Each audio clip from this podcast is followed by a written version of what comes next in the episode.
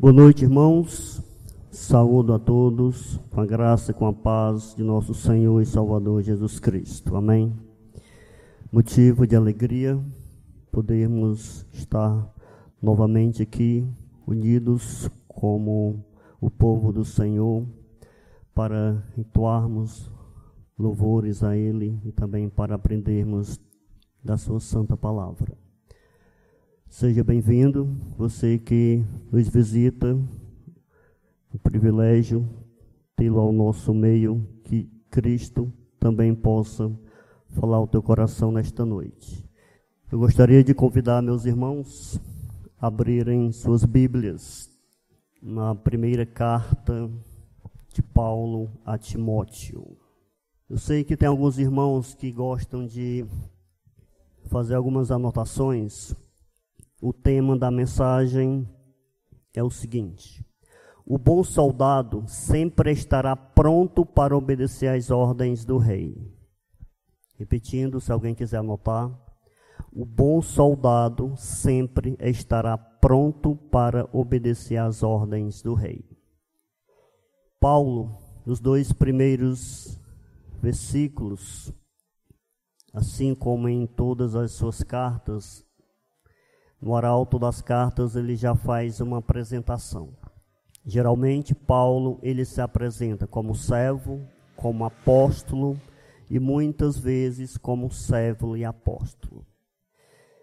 Na carta a Timóteo, primeira carta, ele se apresenta como apóstolo de Cristo Jesus pelo mandato de Deus.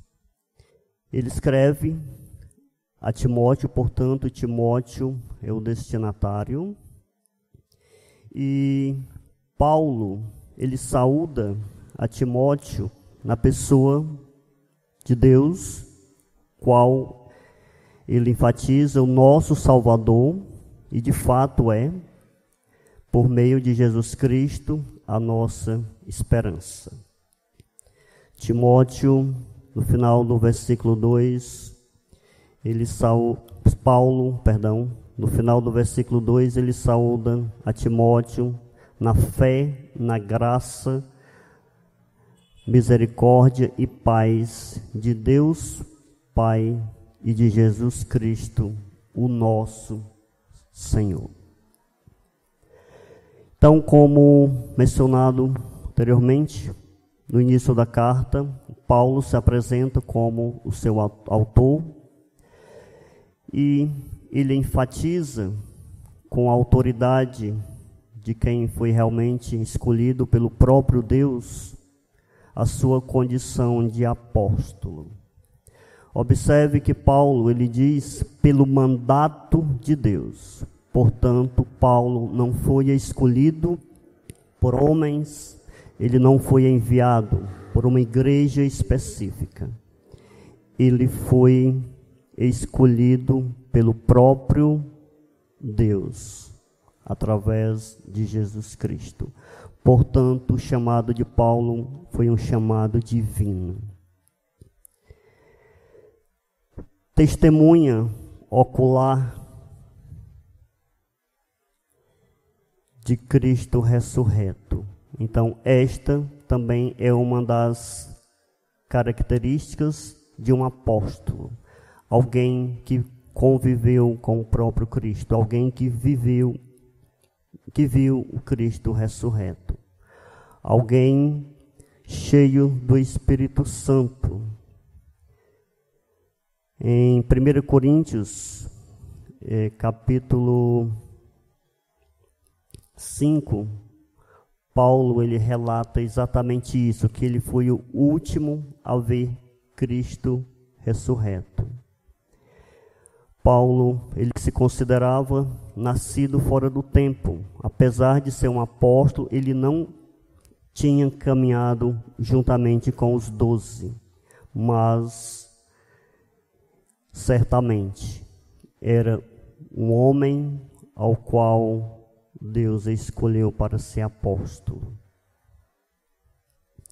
Pelo fato de ter perseguido a igreja, Paulo ele se considerava indigno de ser chamado de apóstolo. Paulo, na verdade, se considerava o menor deles. Ele se refere a Timóteo como um verdadeiro filho na fé. Timóteo, ele cresceu em um lar cristão, ele era filho de Eunice, neto de Lloyd. Portanto, ele havia conhecido o Evangelho. Ele morava em Listra, uma cidade na província romana. No entanto, ele tem um encontro com Paulo durante a sua primeira viagem missionária. Paulo tem esse encontro com Timóteo na primeira viagem missionária. Ele permanece na igreja local, Timóteo, né? E ao retornar para a segunda viagem missionária, Paulo ele encontra novamente com Timóteo, ainda um pastor jovem, no entanto, um homem temente a Deus. Atos 16, vamos abrir as nossas Bíblias. A partir do versículo 1, diz o seguinte: Chegou também a Derbe a Listra. Havia ali um discípulo chamado, chamado Timóteo, filho de uma judia crente, mas de pai grego. Dele davam bom testemunho os irmãos em Listras e Cônio. Então nós percebemos que Timóteo era um homem temente a Deus, era um homem piedoso, apesar da sua pouca idade, era um homem que servia a Deus. Timó, Paulo vendo as recomendações daqueles irmãos da igreja, ele convida Timóteo para o seu ministério. E interessante que Paulo vai Paulo o descreve como um homem piedoso, amigo, colaborador e filho na fé. Se nós observarmos bem os adjetivos que Paulo usa para com Timóteo é de alguém que de fato tinha certeza de que Timóteo era um homem piedoso, um amigo. Nós podemos ver isso no decorrer de toda a carta, assim como na própria segunda carta a Timóteo. Ele era colaborador, ele levou o evangelho a outros lugares, e também Paulo vai chamá-lo de filho na fé. Geralmente a gente escuta entre os jovens, até aqui mesmo da igreja, fulano de tal é meu pai na fé. Alguém que lhe discipulou, alguém que lhe deu bom testemunho, alguém que lhe aconselha. Mas para a gente chamar alguém de pai na fé, é porque nós percebemos o bom testemunho. Geralmente se trata de pessoas mais experientes, com um bom testemunho, um bom pai, né, um bom esposo, um bom servo. Então a gente olha para as qualificações daquele homem, nós percebemos que ele se trata de um homem temente a Deus. E muitos jovens o chamam de pai na fé. Agora, o porquê que Paulo chama Timóteo de filho na fé? Eu creio que Timóteo já havia conhecido a Cristo, porque tanto sua mãe como sua avó eram cristãs, eram crentes, portanto, já haviam pregado o evangelho para ele. Mas Paulo provavelmente ele discipulou Timóteo. Paulo e Timóteo eles se tornam amigos, companheiros, alguém que de fato Paulo confiava plenamente ao ponto de chamá-lo de filho na fé. Timóteo, como eu falei, era uma pessoa, um homem temente a Deus, ainda jovem, tornou-se pastor e tinha uma saúde frágil. Me parece que ele tinha problemas estomacais. Mas um homem temente, um homem que serviu ao Senhor. Quando Paulo ele escreve a carta a Timóteo, Timóteo ele já havia levado o evangelho a diversos lugares. No entanto, nesse momento ele se encontrava na cidade de Éfeso. Ele pastoreava aquela igreja. Éfeso, durante o período romano, se tratava de uma cidade bem desenvolvida, talvez a segunda cidade após, só perderia para Roma, né? Então, uma cidade onde não seria fácil você pregar.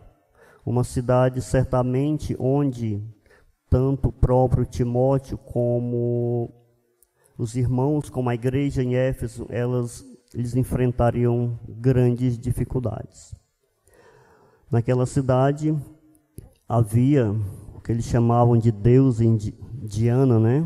Que na verdade pregava mais a questão da imoralidade sexual, dos instintos, e isso seria com certeza algo que iria trazer problemas também para a igreja. É, mesmo Paulo tendo pregado o evangelho em Éfeso durante três anos, porém a igreja enfrentava sérios problemas doutrinários. Paulo havia pregado o evangelho, estava de viagem, estava levando o evangelho a outras cidades, e Timóteo estava como pastor em Éfeso. E Paulo agora, ele escreve a Timóteo, alertando para um problema que estava surgindo dentro da igreja. Havia pessoas de dentro da igreja pregando heresias, apostatando da fé. Pessoas que estavam pregando um evangelho que não era o evangelho ensinado por Paulo, que não era o evangelho de Cristo. Paulo havia ensinado que Cristo, o nosso redentor, aquilo aquele que nos dá vida eterna. No entanto, pessoas agora dentro da própria igreja estavam crendo em heresias e isso tornou-se um problema. Então o que é que acontece? Paulo, com a sua autoridade, ele escreve a Timóteo. Paulo, com sua autoridade de servo de Cristo, ele, chama, ele escreve agora a Timóteo: Timóteo, há pessoas dentro da igreja que estão refutando a verdade, que estão crendo numa palavra, num falso ensino, onde não há remissão de pecados.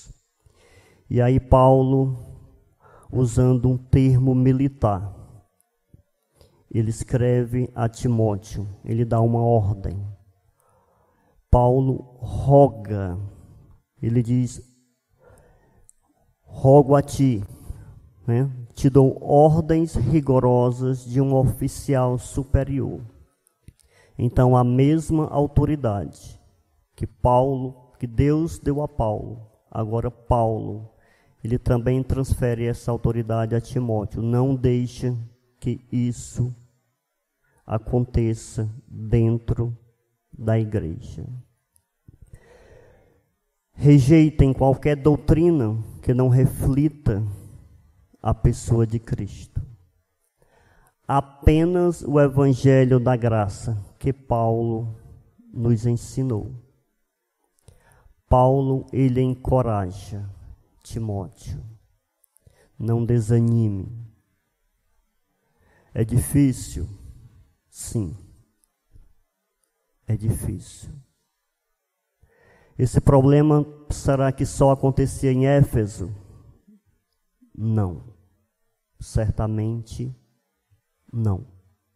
A carta de Paulo ela é destinada a Timóteo.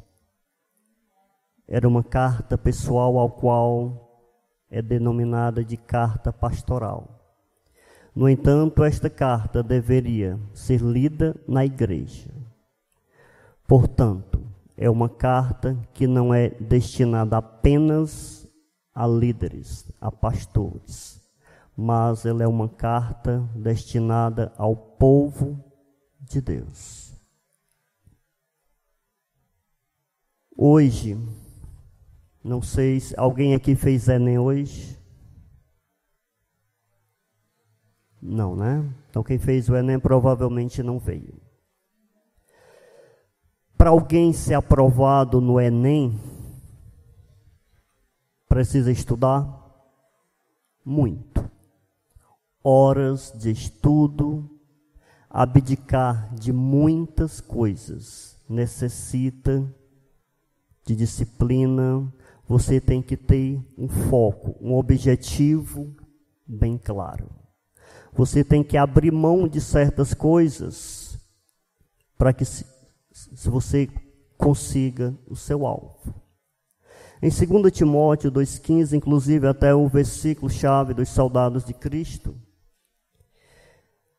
nós, enquanto igreja, nós como soldados de Cristo, como é que nós devemos nos apresentar a Deus? Cada soldado deve procurar se apresentar a Deus de forma que seja aprovado. Como nós temos nos comportado diante de Deus? Como nós, o que nós temos feito para sermos aprovados? Será que realmente nós temos renunciado àquilo que nós temos que renunciar? Ou simplesmente nós chegaremos na presença de Deus de forma que Ele olhe para nós e nos pergunte: e aí, o que foi que você fez? Se de fato nós não tivermos uma vida com Deus, nós não seremos aprovados. Alguém que não tem de que se envergonhar. Portanto, se eu não serei aprovado, eu serei envergonhado, inevitavelmente. E alguém que maneja bem a palavra da verdade fazendo o processo inverso do versículo. Se eu manejo bem a palavra da verdade, eu terei um coração transformado, porque a palavra do Senhor é a boca dele falando conosco. Se nós de fato nos rendermos à Sua santa palavra, nós seremos aprovados diante do nosso Deus. Paulo, ele nos exorta, exorta a Timóteo, portanto, também a nós. Não ensinem doutrinas diferentes da que Paulo ensinou. A preocupação de Paulo era manter a verdadeira doutrina na igreja de Cristo. Refutar qualquer heresia que havia entrado na igreja. E infelizmente, nos dias atuais, há muitas heresias no meio do povo de Deus. Há muitas heresias em determinadas igrejas. Elas pregam a prosperidade, elas pregam curas, elas pregam milagres. No entanto, elas esquecem da salvação na pessoa de Cristo.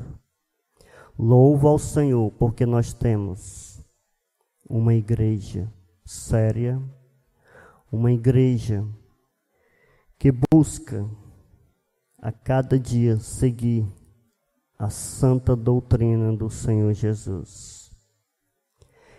Então, enquanto cristãos e como igreja, nós devemos nos apresentar diante de Deus com reverência, com temor, pois estamos diante dos reis dos reis.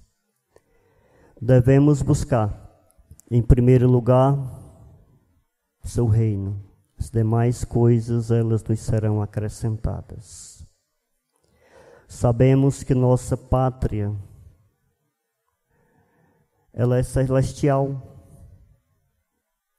ela não é terrena, mas ainda vivemos nesta terra.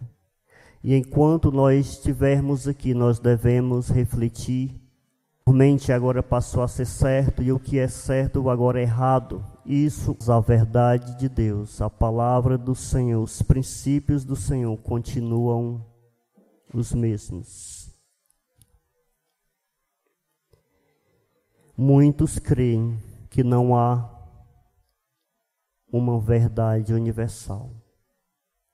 Muitos creem que todos os caminhos eles levam a Deus, e isso não é verdade. João 14,6 ele diz: Eu sou o caminho, a verdade e a vida. Ninguém vem ao Pai a não ser por mim. Muitos, infelizmente, acham, porque são honestos, porque são bons filhos, bons esposos, boas esposas, têm boas obras, vão encontrar a graça por seus próprios méritos. Não. Somente Cristo nos leva até Deus. Somente Cristo é o caminho. Portanto, nenhum cristão deve abraçar esse subjetivismo, pois somente Cristo é a verdade.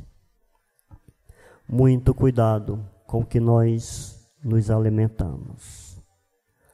Muitas vezes nós pegamos nossas Bíblias aos domingos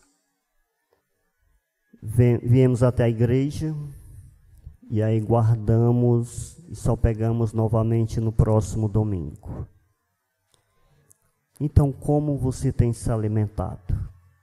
Ah, eu tenho lido livros de autores renomados, eu tenho assistido cultos na TV, por exemplo.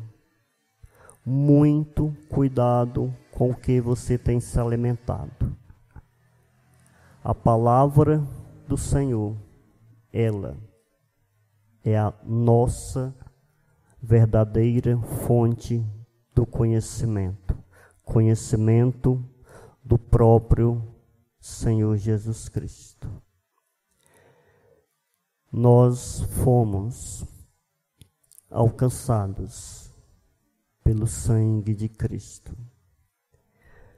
Os irmãos da igreja de Éfeso eles também haviam ouvido do próprio Evangelho.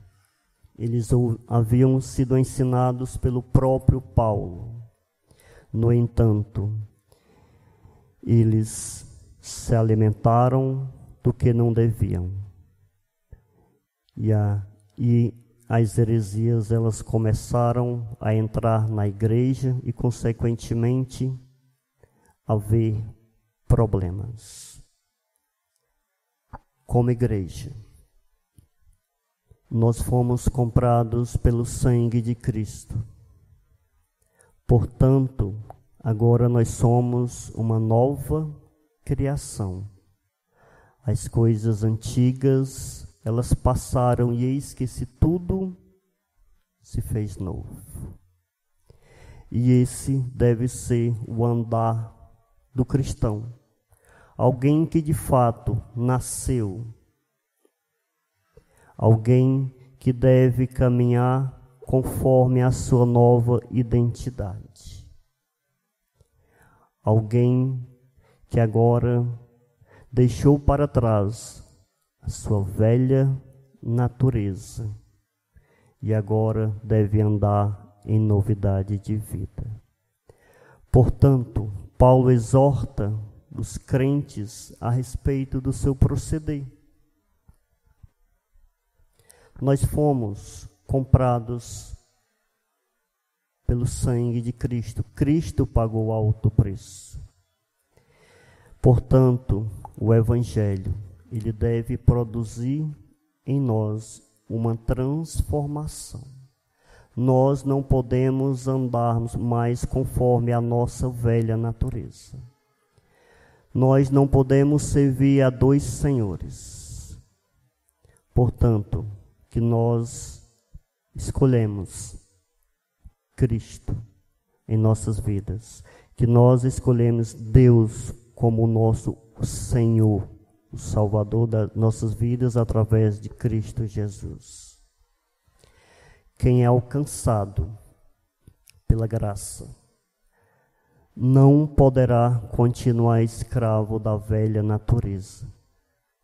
Efésios vai dizer que nossa luta não é contra carne e sangue, mas contra principados e potestades, contra os dominadores deste mundo tenebroso, contra as forças espirituais do mal nas religiões, regiões celestiais.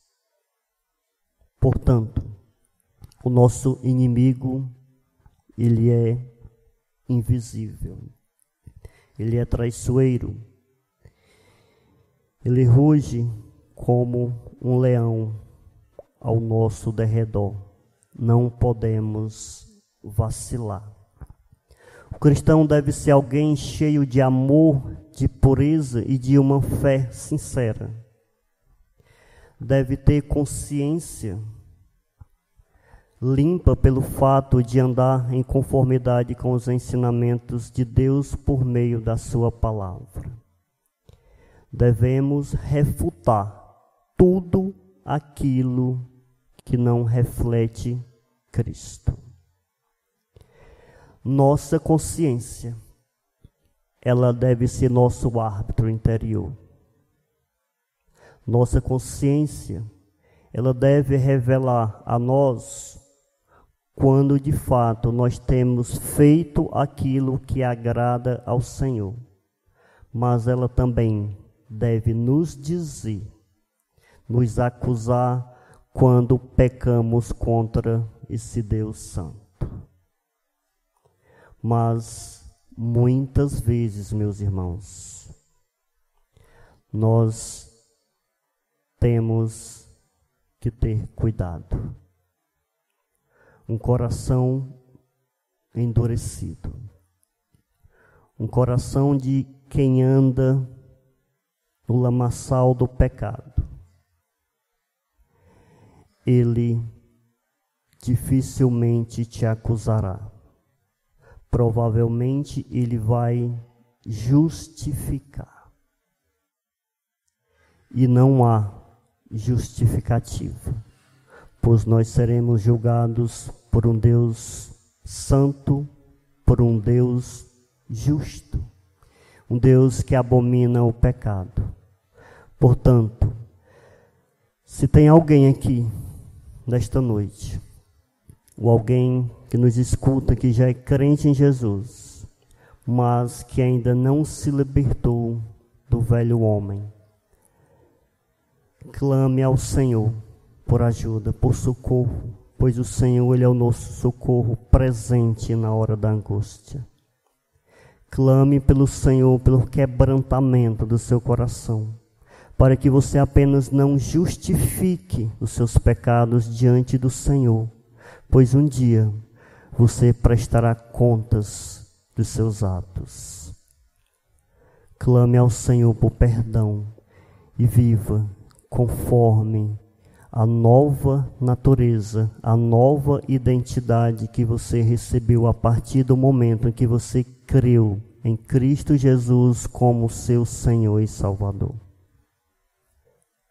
Partir do versículo 6, Paulo, desviando-se algumas pessoas destas coisas, perderam. Só um momento. Desviando-se algumas pessoas destas coisas, perderam-se em loquacidade frívola, pretendendo passar por mestres da lei, não compreendendo, todavia, o que dizem nem os assuntos sobre os quais fazem ousadas observações. Sabemos, porém, que a lei é boa, se alguém dela se utiliza de modo legítimo, tendo em vista que não se promulga lei para quem é justo, mas para transgressores e rebeldes, irreverentes e pecadores, ímpios e profanos, parricidas, madricidas, homicidas, impuros, sodomitas, raptores de homens, mentirosos, péjuros, e para tudo quanto se põe a sã doutrina, opõe a sã doutrina, segundo o evangelho da graça do Deus bendito, do qual fui encarregado. Paulo ele descreve os falsos ensinamentos que estavam adentrando na igreja de Éfeso. As pessoas elas estavam refutando a sã doutrina, refutando os ensinamentos, refutando a palavra do Senhor, estavam crendo em coisas inventadas pela mente humana. Provavelmente Paulo está se referindo a falsos ensinamentos de homens que estavam se baseando exclusivamente pela lei dada a Moisés. Que a lei, ela, seria suficiente para que o homem pudesse chegar até Deus.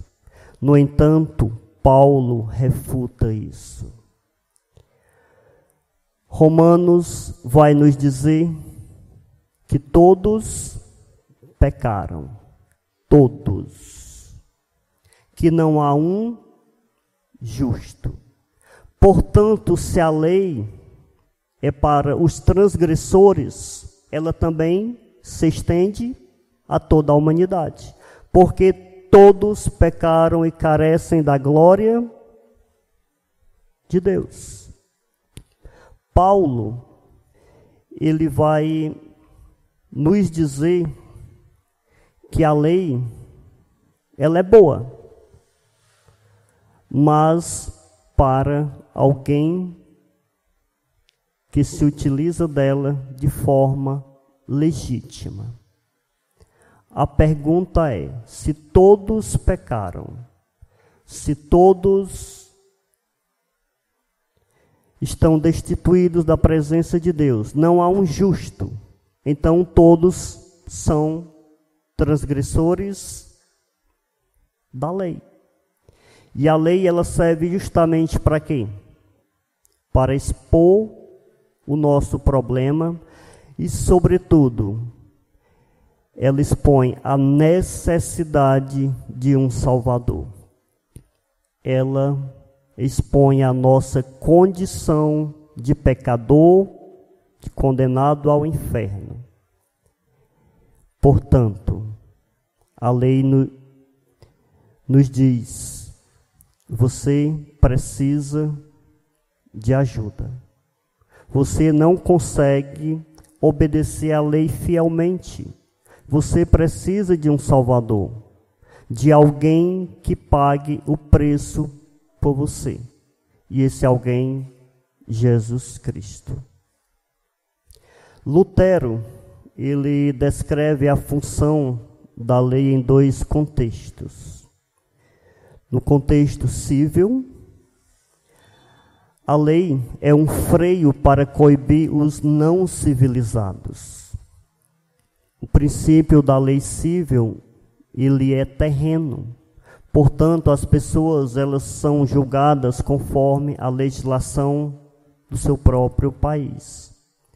No entanto, Lutero também descreve a lei num caráter espiritual, que a lei é um poderoso martelo para esmagar a retidão própria dos seres humanos. Quanto mais você tem intimidade com Deus, quanto mais nós nos aproximamos de Deus, nos aproximamos da luz, nós percebemos a sujeira qual nós vivemos. Mesmo sendo remidos pelo sangue de Cristo, mesmo tendo confessado Jesus Cristo como nosso Senhor e nosso Salvador. Nós, enquanto estivermos aqui, nós lutaremos contra o pecado. E muitas vezes nós nos achamos super crentes. Não, comigo não. Pode até acontecer com o irmãozinho lá, mas eu Estou de boa aqui, estou com a minha consciência tranquila. Lutero vai justamente te dizer que a lei, no sentido espiritual, ela serve para esmagar essa tua própria retidão. Pois nós seremos julgados pelo justo juiz. A lei ela não tem poder para salvar, mas ela tem poder, mais uma vez enfatizando, para revelar a necessidade de Cristo em nossas vidas. Nos versículos 9 e 10, Paulo vai citar algumas transgressões do quinto mandamento Parricidas e madricidas, uma desobediência ao quinto mandamento. Parricidas, homicidas, madricidas e homicidas, uma desobediência ao sexto mandamento, não matarás. Impuros e sodomitas, não adulterarás. Receptores de homens, não furtarás. Mentirosos e presunçosos, não dirás falso testemunho. Aqueles homens que se achavam que estavam conseguindo obedecer fielmente a lei. Paulo agora expõe alguns de seus pecados. Paulo expõe que eles não conseguem obedecer cabalmente à lei. Portanto, que eles urgentemente necessitam de Jesus Cristo, de um Salvador. A partir do versículo 12, eu peço aos irmãos que acompanhem, acho que não fizemos a leitura desta parte. Paulo ele vai dar uma virada de chave. Até o versículo 11, Paulo vai exortar a igreja para que refutem tudo aquilo que não reflita a sã doutrina. A partir de agora, Paulo ele vai proclamar o evangelho. Versículo 12, ele diz: Sou grato para com aquele que me fortaleceu, Cristo Jesus, nosso Senhor, que se considerou fiel, designando-me para o ministério, A mim que noutro tempo era blasfemo e perseguidor insolente, mas obtive misericórdia, pois o fiz na ignorância, na incredulidade. Transbordou, porém, a graça de nosso Senhor com a fé e o amor que há em Cristo Jesus. Fiel é a palavra e digna de toda aceitação, que Cristo Jesus veio ao mundo para salvar pecadores, dos quais eu sou o principal. Mas por esta mesma razão me foi concedida misericórdia para que em mim, o principal, evidenciasse Jesus Cristo a sua completa longanimidade. E servisse eu de modelo a quantos hão de crer nele para a vida eterna. Abra comigo sua Bíblia em Atos, capítulo 9, por favor. Voltemos mais um pouco, vamos ver no final do versículo 7. Depois a gente vai novamente para o 9. Versículo 7, desculpa, Atos capítulo 7, versículo 59. Atos 7, 59. E apedrejavam Estevão, que invocava e dizia: Senhor Jesus, recebe o meu espírito. Então, ajoelhando-se, clamou em alta voz: Senhor, não lhe imputes esse pecado. Com estas palavras, adormeceu. Veja o versículo seguinte, capítulo 8. Quem estava lá? E Saulo consentia na sua morte. Capítulo 8, versículo 3. Saulo, porém, assolava a igreja, entrando pelas casas e arrastando homens e mulheres, encerrava-os no cárcere. Capítulo 9, versículo 1. Saulo, prestem atenção, respirando ainda ameaça de morte respirando ainda ameaças e morte. Contra quem? Contra os discípulos do Senhor. Dirigiu-se ao sumo sacerdote e pediu-lhe cartas para as sinagogas de Damasco, a fim de que, caso achasse alguns que eram do caminho, assim homens como mulheres, os levassem presos para Jerusalém. Nós temos o relato de um homem blasfemo, de um homem cruel, de um homem perseguidor, alguém que naquele dia se dirigia a Damasco com uma finalidade: perseguir os cristãos. Observemos que Paulo, ele tem um encontro com o Senhor. Cristo. Ele aborda Paulo antes de chegar a Damasco. Paulo tem um encontro real com o Senhor. Paulo era um homem conhecido da lei. Paulo era um homem zeloso. No entanto, Paulo ele refutava Cristo como o mestre. E agora ele está diante do próprio Mestre. Saulo, Saulo, por que me persegues? Eu acho interessante a resposta de Saulo. Quem és tu? Senhor. Senhor.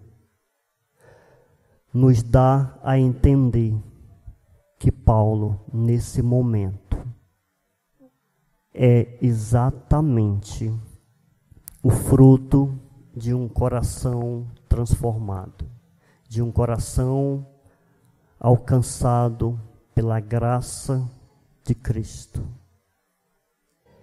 E a resposta de Jesus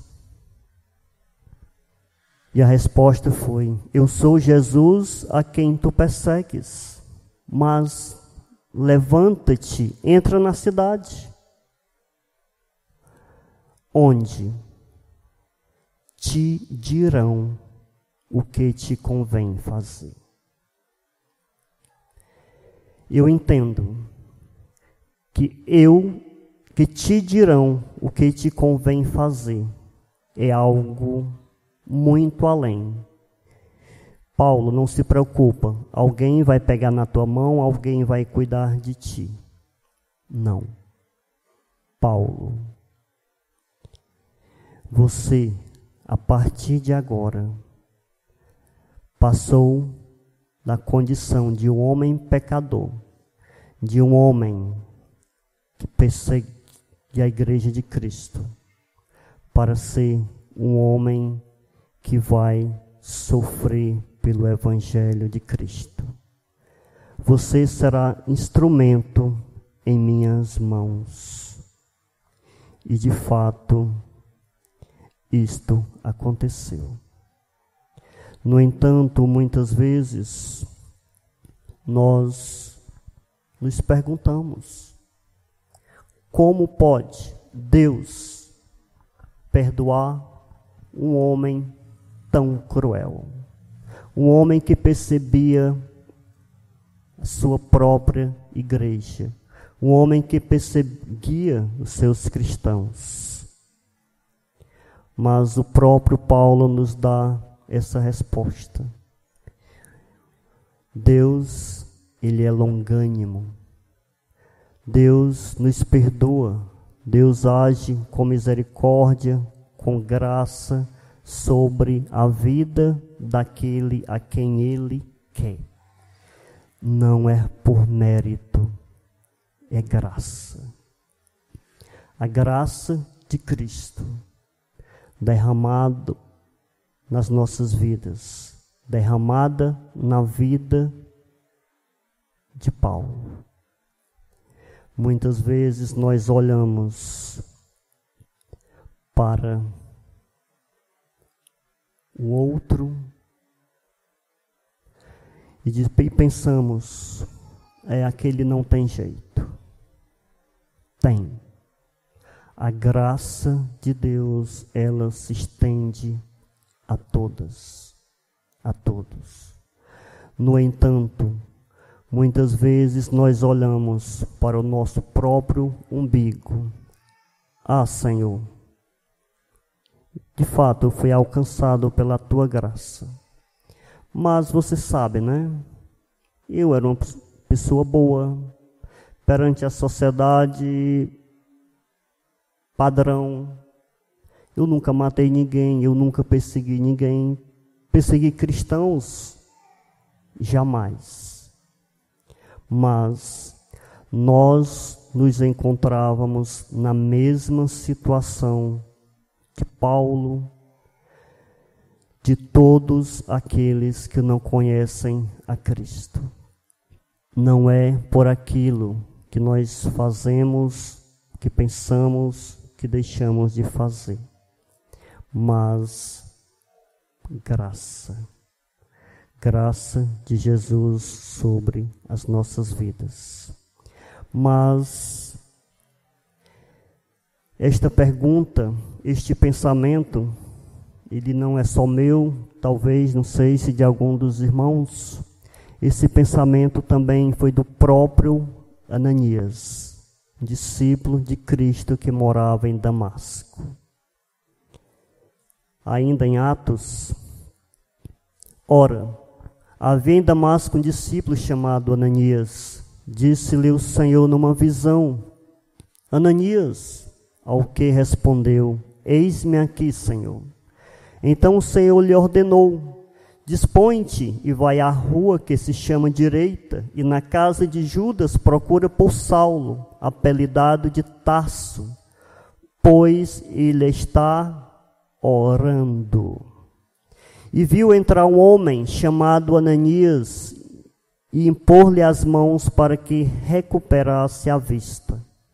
Ananias, porém, respondeu: Senhor, de muitos tenho ouvido falar a respeito desse homem. Quantos males tem feito aos teus santos em Jerusalém? E para que trouxe a autorização dos principais sacerdotes para prender a todos que invocam o teu nome. Vocês perceberam a resposta de Ananias? Se fosse alguém que realmente a gente tivesse socialmente falando, né? mesmo classe social, mesma intimidade ali, talvez Ananias tivesse, Senhor, tu está ficando doido, né? mais ou menos isso. Como é que um homem tão cruel, tão violento, perseguido dos cristãos, ele saiu de, de onde estava, de Jerusalém, vem para Damasco para perseguir os teus cristãos, os cristãos, e agora o Senhor quer que nós cuidemos dele. De fato, se Paulo não tivesse se convertido verdadeiramente, poderia se tornar um problema. Mas não há coração que resista à graça do Senhor. O Senhor ele transforma a quem ele quer. Versículo 14 vai dizer que transbordou, porém, a graça de nosso Senhor com fé e o amor que há em Cristo Jesus.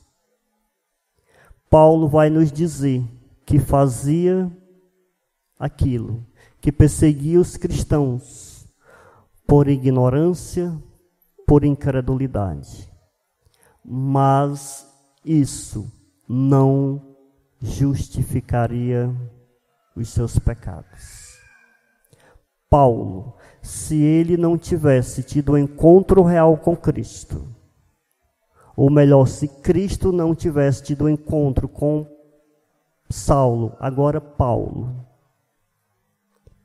seus pecados não seriam perdoados.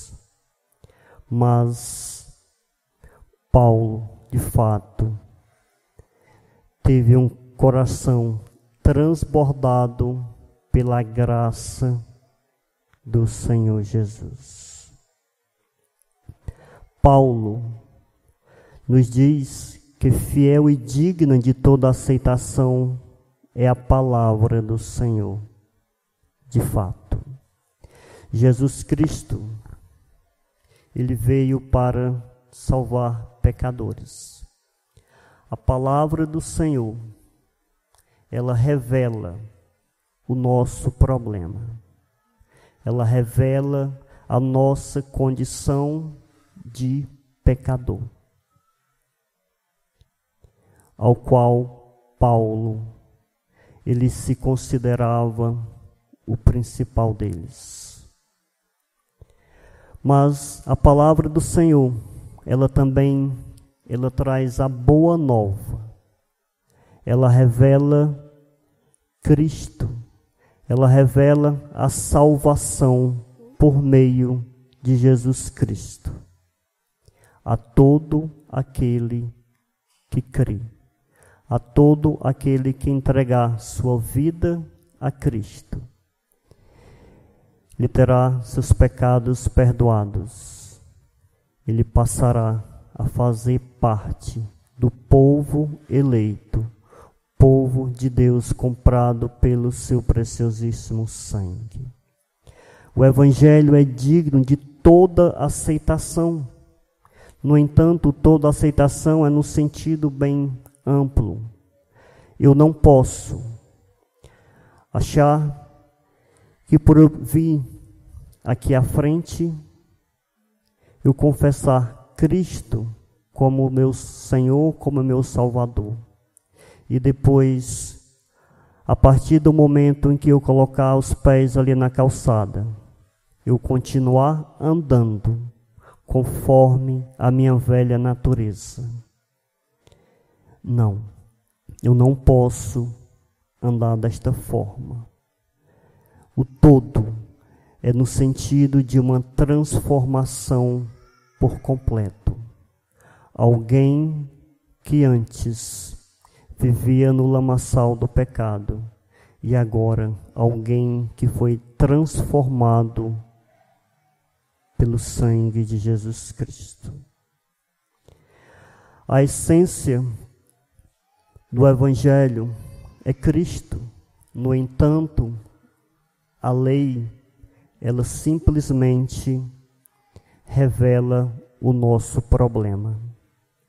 A lei, ela nos condena, porque não há como seguir, não há como obedecer todos os mandamentos.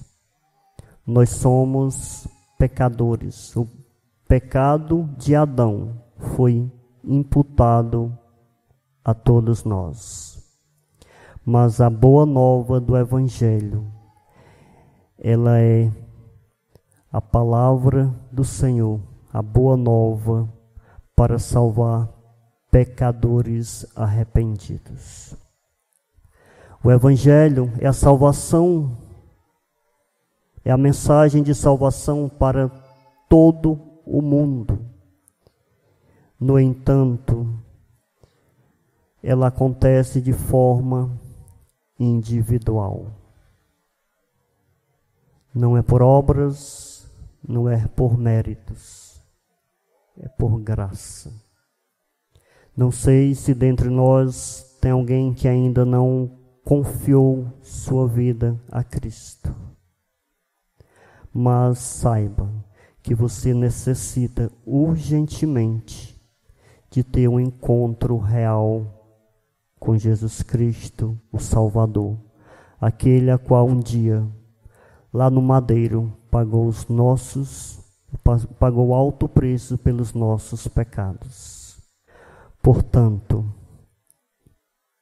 a palavra do Senhor, a palavra do Senhor ela é a mente do próprio Deus. Ela revela a situação do homem corrompido pelo pecado, mas também nos revela o caminho para a salvação e para a eternidade. Versículo 16, Paulo nos diz: Mas por esta mesma razão me foi concedida misericórdia, para que em mim, o principal evidenciar-se Jesus Cristo, a sua completa longanimidade. E servir-se-o de modelo a quantos hão de crer nele para a vida eterna. Nós podemos observar um paradoxo entre o antigo Saulo e agora o apóstolo Paulo. Alguém que antes era um perseguidor dos cristãos.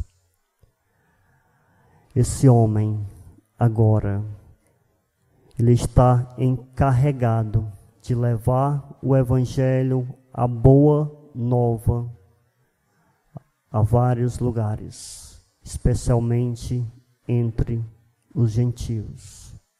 Alguém que foi perseguido, alguém que foi preso, alguém que foi decapitado por amor ao Evangelho.